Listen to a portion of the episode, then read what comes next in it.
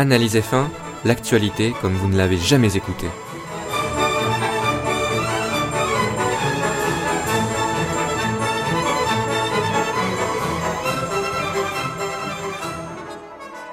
Salut à tous et bienvenue pour un nouveau podcast d'Analyse F1.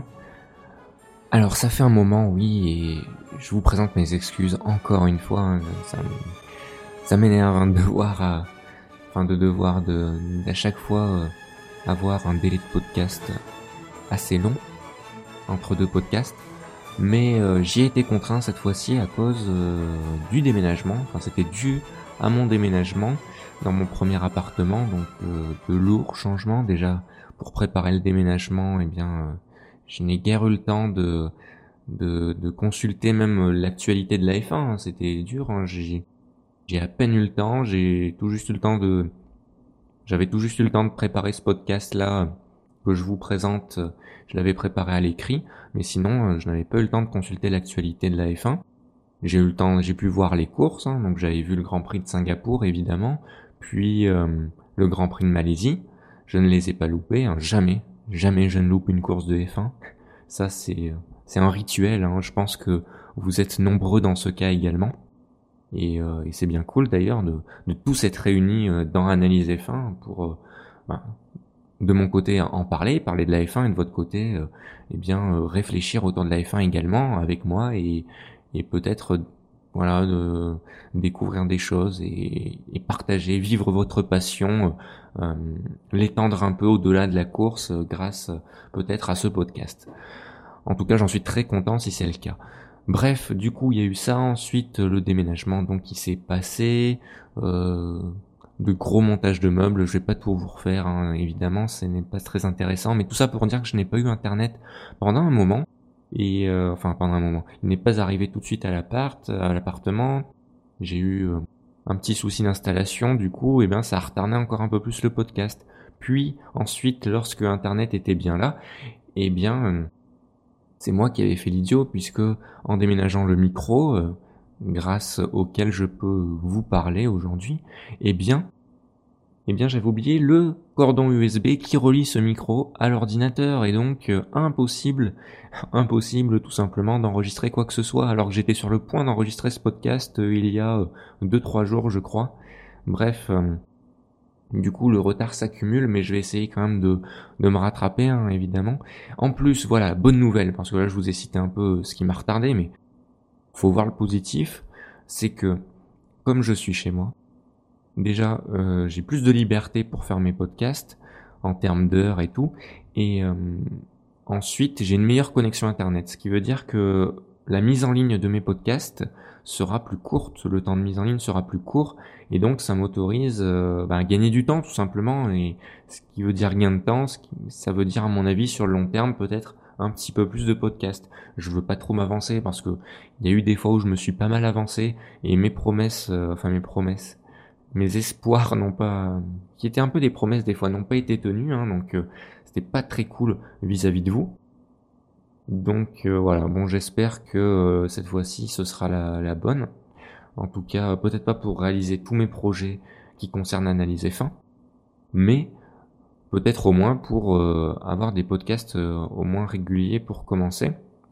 Donc là voilà, je suis re-rentré dedans, j'ai rattrapé mon retard au niveau de l'actualité. Euh, j'ai vu les courses et tout. Donc là, on va, je vais vous présenter mon podcast sur la retraite de Felipe Massa. Donc euh, ça faisait longtemps euh, que j'avais pas fait de, il me, semble, de chronique comme ça. beaucoup de ce qu'il ne fallait pas manquer. C'est vrai que ça, ça prend du temps. Hein, ce qui, comme je fais des ce qu'il ne fallait pas manquer, il faudrait que je fasse des chroniques d'analyse à côté, mais ça ferait plusieurs podcasts par semaine, évidemment. Donc c'est compliqué c'est compliqué, mais euh, je vais essayer de m'y remettre. Il y a plein de sujets à aborder. Hein. Comme je vous l'avais dit, je crois, euh, à la fin euh, du dernier podcast ou de l'avant-dernier. Hein. Bref, il y a plein de choses que je veux vous partager hein, par rapport à, à, bah, ma vision des choses sur ce qui se passe en Formule Mais rentrons dans le vif du sujet en parlant de Felipe Massa. Felipe Massa, donc, a pris sa retraite, et oui.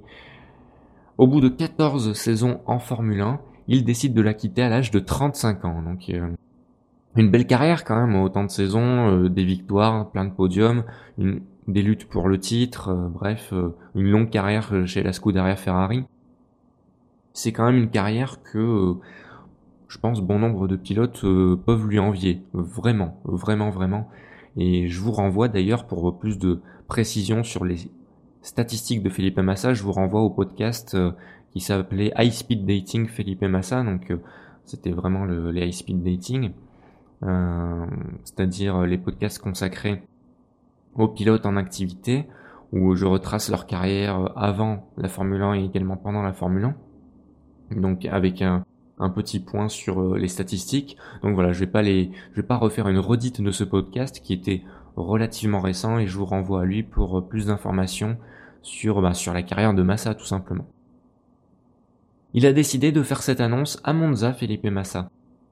À Monza, dix ans après le Grand Prix de Monza 2006. Et vous savez quoi Lors du Grand Prix de Monza 2006, eh bien Michael Schumacher annonçait sa retraite. Et oui, donc ce n'était pas un hasard. Euh, d'ailleurs, il l'a dit, c'est pas un hasard. Hein. Pour Felipe Massa, il voulait vraiment l'annoncer, euh, l'annoncer là. Ce pilote, euh, avant de revenir sur les raisons qui ont fait, qui ont causé son départ, et également son avenir également à Massa, eh bien, j'ai envie de revenir sur ce que j'avais pas dit dans la Speed Dating, à savoir que Felipe Massa me paraît être un pilote très sympathique, vraiment, vraiment très sympathique, très vrai, très naturel, émotionnel également, assez émotionnel, hein, c'est clair, qui de ces dernières années a osé parler franchement à la presse, hein, c'est-à-dire autour du sport, autour de la F1. Il était plus libéré. On sent qu'avec l'expérience, les, pilotes sont un peu plus libérés, euh, par le, euh, se permettent de, mieux parler, en particulier les pilotes qui ont remporté des grands prix et qui ont quand même un lourd bagage derrière eux. Ça serait des pilotes d'expérience, mais qui qui n'auraient pas, on va dire, euh, autant de de titres ou de victoires ça ne sonnerait pas pareil. Mais là, pour un Massa, c'est clair que ça sonne bien. Et euh, je vous ramène à un podcast où j'en parlais d'ailleurs euh, de, Felipe Massa qui, qui ouvrait bien sa bouche et j'aimais beaucoup ce qu'il disait autour du, sport et j'y reviendrai un peu plus tard dans le podcast. Et, euh, et, voilà, il y avait un podcast, c'était il y a très longtemps, hein, je me souviens plus du nom, mais si vous m'écoutez depuis un moment, vous devriez retrouver, mais bon, c'est assez compliqué. Ce n'est pas, pas très important si jamais vous ne le retrouvez pas. Mais voilà, en tout cas, euh, c'est quelqu'un d'assez franc et qui réfléchit autour du sport, qui, voulait proposer des choses autour de la F1. Il l'avait dit, euh, qui disait que si la FIA avait besoin d'aide, ben, que lui, par exemple, il pouvait euh, apporter son avis. D'ailleurs, il l'avait fait, il me semble. Euh, bref, très actif autour de son sport, Felipe Massa. Et je crois que c'est un des seuls qui assiste aux réunions. Il y a des réunions optionnelles, que les, des réunions Pirelli, je crois, ou des réunions FIA même, les, dont les pilotes peuvent assister, peuvent émettre leur avis d'ailleurs. Euh, mais voilà, souvent les pilotes n'y assistent pas parce que du fait d'un emploi du temps euh, très serré, hein, les pilotes durant une saison de F1, leur emploi du temps c'est un truc de fou parce que de, but en blanc, on va dire ben ils ont les courses et voilà, ils ont les week-ends de course, ça leur fait des voyages. Ouais, certes, et il faut rajouter ça les événements euh, liés aux sponsors. Ça c'est beaucoup, hein, les événements liés aux sponsors. Hein, il y en a, il y en a pas mal. Hein. Ça. Euh, la préparation physique tous les jours qui leur prend du temps, euh, pas mal de choses, hein. rien que les trajets, s'acclimater au jet lag euh, lors des, après les différents voyages, et puis voilà. Euh, donc euh, pouvoir planifier un voyage, je crois que c'est en Italie en plus, ou je sais pas où en Europe. C'est pas pas forcément tout le temps évident et ça pourrait les, les perturber. Donc voilà, mais en tout cas Massa c'est un des pilotes qui qui, qui, euh, qui agit envers son sport et d'ailleurs euh, ben ça se ressent bien à travers également euh, ses déclarations. J'y reviendrai. Avant d'envisager son futur, ben, tout d'abord, envisageons les raisons de sa retraite. Pourquoi Philippe Massa quittait la F1 maintenant alors que il était encore en forme, hein, pas de souci, il pouvait continuer encore quelques années la F1. C'est un pilote établi, je pense qu'il aurait retrouvé un baquet, et je pense qu'il le sait lui aussi. Il n'y a pas de souci, il aurait, Williams, soit Williams l'aurait conservé, soit il l'aurait trouvé ailleurs, il n'y a pas de souci. Sauf que voilà, Felipe Massa a beaucoup réfléchi cette saison. Euh, ses proches, lui, ses proches voulaient qu'il continue la F1, mais lui, voilà, il, a réfléchi, s'est posé, il s'est rendu compte qu'il a dédié sa vie à la F1. Enfin, sa vie, une grande partie de sa vie. Hein. Il a 35 ans, il a passé 14 ans à F1. C'est-à-dire qu'il avait 21 ans hein, quand il est rentré en F1 à peu près, ou 22, enfin. Voilà, c'est une carrière énorme, quoi. Il a consacré la majeure partie de sa vie d'adulte à la Formule 1, ce qui est énorme, donc euh, qui veut dire qu'il a pu moins consacrer sa vie à sa vie de famille. Et maintenant qu'il a un enfant, euh, euh, ça change un peu les choses également. Euh, et puis voilà, il pense, il pense à son futur, voilà, tout simplement, c'est ça. Et il a donc senti que c'était le bon moment de changer d'air et d'aller voir ailleurs que la F1 et de, consacrer plus de temps à lui, plus de temps pour d'autres choses, pour sa famille. Et voilà, voilà, c'est tout simplement, c'est très personnel. On peut pas vraiment critiquer ça. Hein, c'est pas critiquable, c'est son choix à lui. Et voilà, on a juste à le, à le respecter. On peut juste essayer de voir pourquoi il a fait ce choix. Alors là, c'est ce qu'il avait dit, c'est ce que je vous ai dit. Maintenant, on peut essayer de rentrer un peu plus, on va dire, dans dans, les causes. Euh, et là, je vous ramène à des interviews qu'il avait données un peu plus tôt en 2016, où il avait déclaré que son choix dépendrait certainement des offres qu'on lui ferait pour 2017. Euh, il l'avait dit, il avait dit notamment qu'il voulait se sentir désiré dans une écurie. Donc est-ce que ça sous-entendait qu'il ne se sentait pas désiré chez Williams? J'irai pas jusqu'à dire ça, parce que Williams semble une écurie assez euh, assez paternaliste, on va dire, assez assez soudée, assez familiale, et pour cause. Frank Williams qui est toujours toujours présent pour regarder les courses, Claire Williams qui prend la relève, voilà. Ça reste une écurie euh, quand même euh, indépendante quoi. Enfin c'est pas euh, c'est pas un top team c'est pas un gros constructeur comme Ferrari ou Mercedes ça c'est sûr. Mais quand même ils arrivent à, à, rester dans le dans le haut du panier même si cette saison ça va en demi-teinte au fur et à mesure que la saison avance. Même si au début de la saison c'était pas non plus pas non plus exceptionnel hein, pour Williams. Loin de là. Mais voilà il avait il avait dit ça donc. Est-ce que c'est pour ça qu'il est parti? Est-ce qu'il ne se sentait pas désiré? Est-ce qu'il n'a pas eu d'offre? Non, ça je n'y crois pas. Je pense que Williams aurait pu le garder ou il aurait peut-être trouvé un baquet ailleurs, hein, ça c'est sûr. Mais voilà. Euh, est-ce qu'également, est-ce qu'également euh, une perspective de titre également ou de non-titre justement a joué euh, sur sa décision? Et oui, parce qu'il faut savoir que Felipe Massa, il voit très bien ses résultats il voit très bien qu'il est derrière Bottas euh, d'année en année.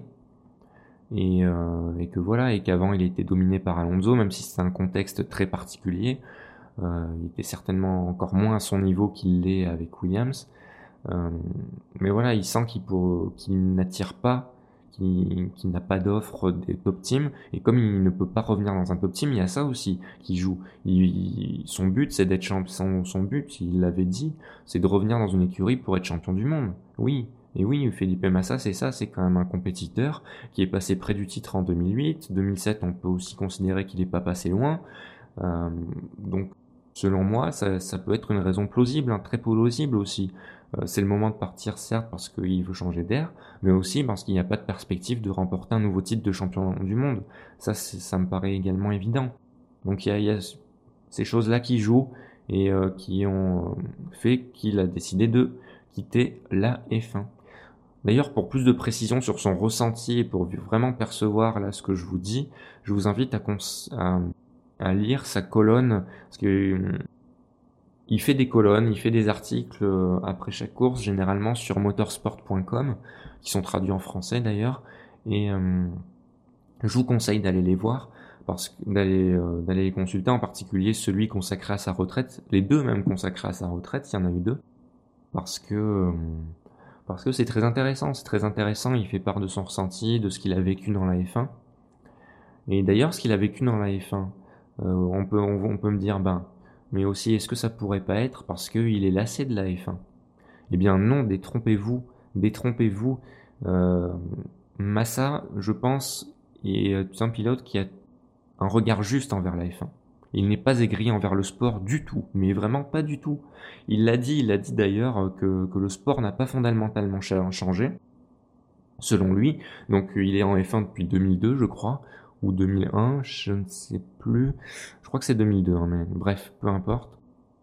Euh, il dit que depuis cette période, alors qu'il a connu les V10, les V8, les V6, les pneus Bridgestone, les pneus Pirelli, il a un peu tout connu, les, l'air euh, atmosphérique, l'air euh, turbo-hybride.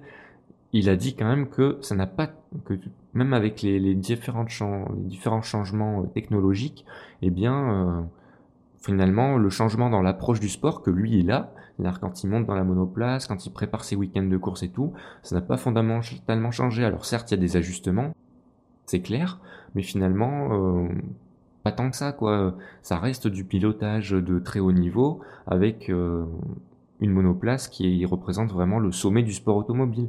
Et ça, c'est ce qu'il pense. Il pense vraiment, il le pense, que le F1 est toujours le sommet du sport auto, et sans conteste. Mais il a rajouté quelque chose de très intéressant, que même si c'est le sommet du sport auto, ça ne doit pas empêcher la discipline de s'améliorer parce qu'elle peut s'améliorer sur tous les points. Et là, il a rappelé par exemple sur le numérique, sur la réglementation. Et là, je le répète une deuxième fois, sur la réglementation. Je peux même y répéter une troisième fois parce que là, je mets vraiment l'accent dessus. Je n'avais pas assez mis l'accent dessus alors que je l'aurais voulu lors d'un précédent podcast. Mais là, vraiment. Et d'ailleurs, je vous ramène au podcast. Euh, oui, voilà, le podcast euh, auquel je pensais tout à l'heure là. Euh, sur Felipe Massa, que j'avais dit que Felipe Massa il voulait aider la FIA, c'est justement un podcast dans lequel justement je mettais en avant le fait que le règlement sportif de la F1, eh ben, il pouvait être grandement amélioré parce que il était trop feuillu, il y avait trop de, il y avait trop comment dire, eh ben, il doit être, il doit être, il doit être épuré. Il doit correspondre plus à ce qui se passe en course et ne pas essayer de tout, euh, de tout vouloir euh, polisser quoi. Enfin, de, faire la police sur tous les, tous les trucs, tout ce qui peut se passer en course n'est pas possible et ça donne des, des décisions euh, illogiques, contradictoires et et ça donne, ça donne une impro aussi, ça, ça, ça envoie du négatif aussi envers les téléspectateurs et les spectateurs et ça rend la discipline moins regardable et moins accessible. Bref, c'est très négatif et Philippe Massa pense euh, globalement pareil que moi. Et donc voilà, il avait, il l'a dit plusieurs fois et là il leur dit après sa retraite, il a dit, enfin après avoir annoncé sa retraite, il a dit voilà, le règlement euh, doit être amélioré parmi d'autres choses. Et il espère d'ailleurs que Liberty Media, qui donc a racheté la F1, et là, je fais une petite ouverture sur peut-être un prochain podcast dans lequel je parlerai du rachat de Liberty Media. Qui sont-ils? Que comptent-ils faire autour de la F1 Dans quelles conditions De quelle manière Est-ce qu'ils vont tout révolutionner ou pas? Ça sera l'objet d'un prochain podcast, et oui. Et, euh, voilà, du coup, Felipe Massa euh, espère que Liberty Media sera euh, ben, continuer à, à, rendre la F1 attractive et continuer à faire en sorte que la F1 reste au sommet du sport automobile mondial. Avant de vous quitter, il faut bien entendu parler du futur de Felipe Massa. Euh, quel sera-t-il? Eh bien, il ne sera sûrement pas éloigné du sport automobile, puisqu'il envisage de courir dans d'autres catégories.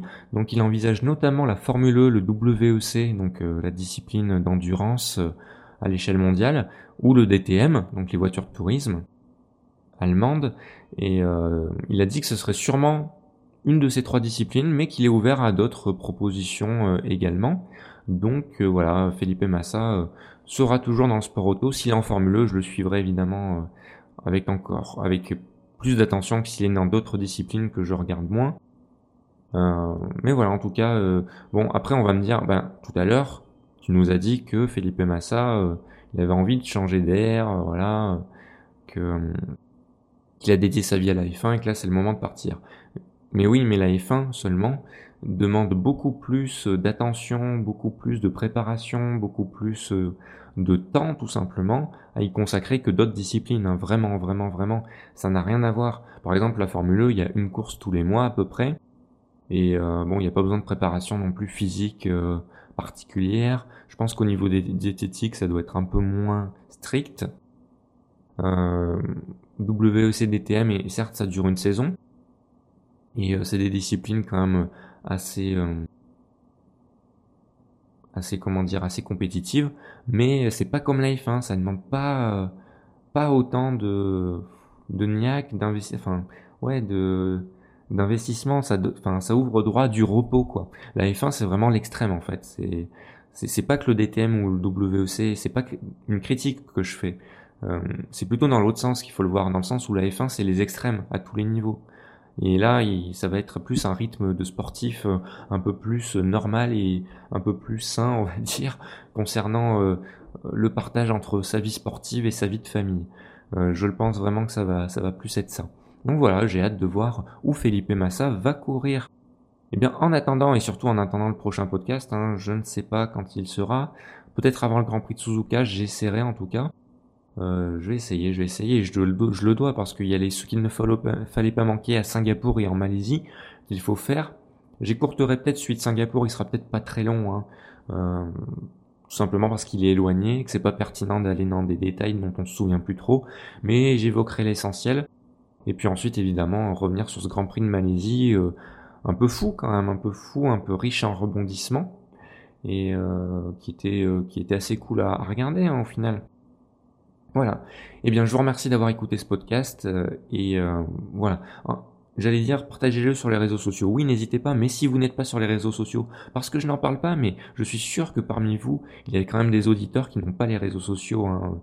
et je pense quand même à vous également, et ne vous en faites pas.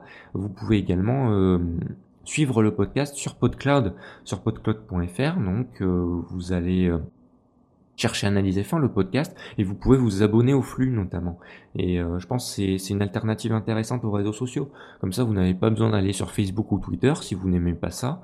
Et euh, je vous comprends.